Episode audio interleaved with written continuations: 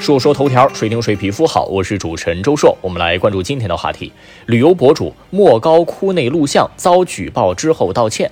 最近一则旅游博主拍摄敦煌莫高窟内文物的视频引发关注和网友举报。该博主将莫高窟内拍摄的视频放到了短视频平台上，被网友举报之后，该博主表示窟内禁止拍摄，我拍了两个就被制止了，我错了，对不起大家。莫高窟景区相关负责人回应：石窟内禁止游客任何形式的拍摄和录像，将加强安保巡查力度，并调查该旅游博主的视频内容。目前莫高窟的规定是在洞窟里，无论是打冷光或者不开闪光灯拍照录像都不允许。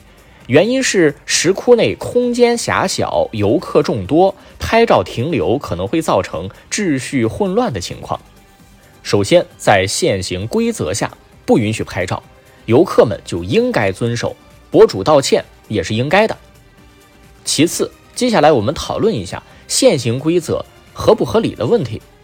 那这个问题呢，需要从两个层面考虑。第一个层面，先说不让拍照录像的合理性。尽管现在大多数人知道，博物馆或者类似的文物保护单位当中，允许拍照的话，也不能使用闪光灯。但是从游览者众多的角度，以及并不是所有人都这么自觉的角度，还是有一些不经意间打开闪光灯拍照的人存在。那么，如果一切从保护文物角度一刀切不让拍照，就尽量避免了闪光灯出现的概率。第二个层面，不让拍照的不合理之处，从科普角度说，如果不开闪光灯，单纯拍照对文物是没有影响的。之所以不少国内外的博物馆不让拍照，很多是因为要卖图册和周边产品的需要。从敦煌文物保护角度说，不允许拍照，在数码相机传感技术成熟之前，对敦煌文物保护是很有必要的。胶片机时代，胶卷的感光度普遍不高，在昏暗的洞窟里头，想要拍摄清晰的图片，就必须要打补光灯。为了保护文物，敦煌研究院禁止游客在洞窟内拍照，在那个时代是完全合理的。但是时至今日，摄影技术发展日新月异，一般的数码相机甚至智能手机都可以在昏暗的条件下、不开闪光灯的条件下拍出不错的照片。何况本身洞窟里头还是有冷光源照明的，所以现在基本都不用补光了。那么在当今科技加持的条件下，还机械的一律不能拍照，有点刻舟求剑的意思。如果从利益角度考虑，当然就是维持管理单位对敦煌文物电子资源的垄断地位了。另外回应说，禁止拍照是为了阻止游客长时间的停留，这种说法更站不住脚。既然你把游客放了进去，那么就应该让人家好好看。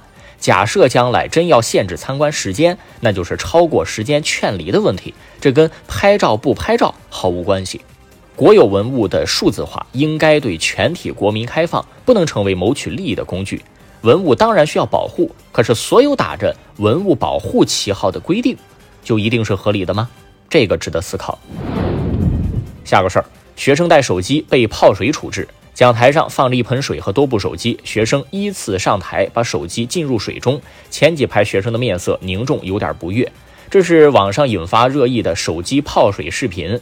贵阳市修文县明雅学校发布通报说，经核查，因为学校九年级某班二十多名学生违反学校规定，私自携带手机进入宿舍，并在深夜玩耍，影响正常作息。班主任发现后，跟家长协商，采取将手机泡水的方式进行处置。类似新闻不少，有用锤子砸坏手机的，有从楼顶扔下去的。教育工作者首先应该做到的是遵纪守法。诚然，学生带手机并且深夜玩耍，违反校规校纪，但是对违反校规的行为处理不能违反法律规定。我国法律规定，私人财产不能受到非法侵害。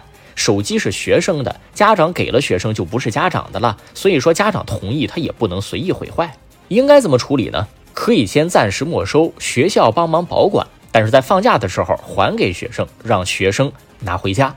我觉得类似的事件就是凸显出在对待未成年人的场景下，大多数人不能给予充分的尊重和认知。在有些人的认知当中，未成年人是学校的管理对象，是家长的附庸，是社会各界口中的小伙子、小姑娘，就是不能让未成年人拥有独立的思想和地位。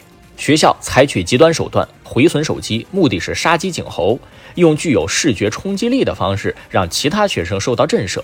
在学校当中采取类似游街示众式的处理，只会让未成年人学到一些粗暴的处事方式，滋生暴力情绪。或者我倾向于理解为，这是学校采取正常手段没有办法制止学生带手机的一种无能狂怒罢了。说说头条，谁听谁皮肤好。我是主持人周硕，下期节目咱们接着说。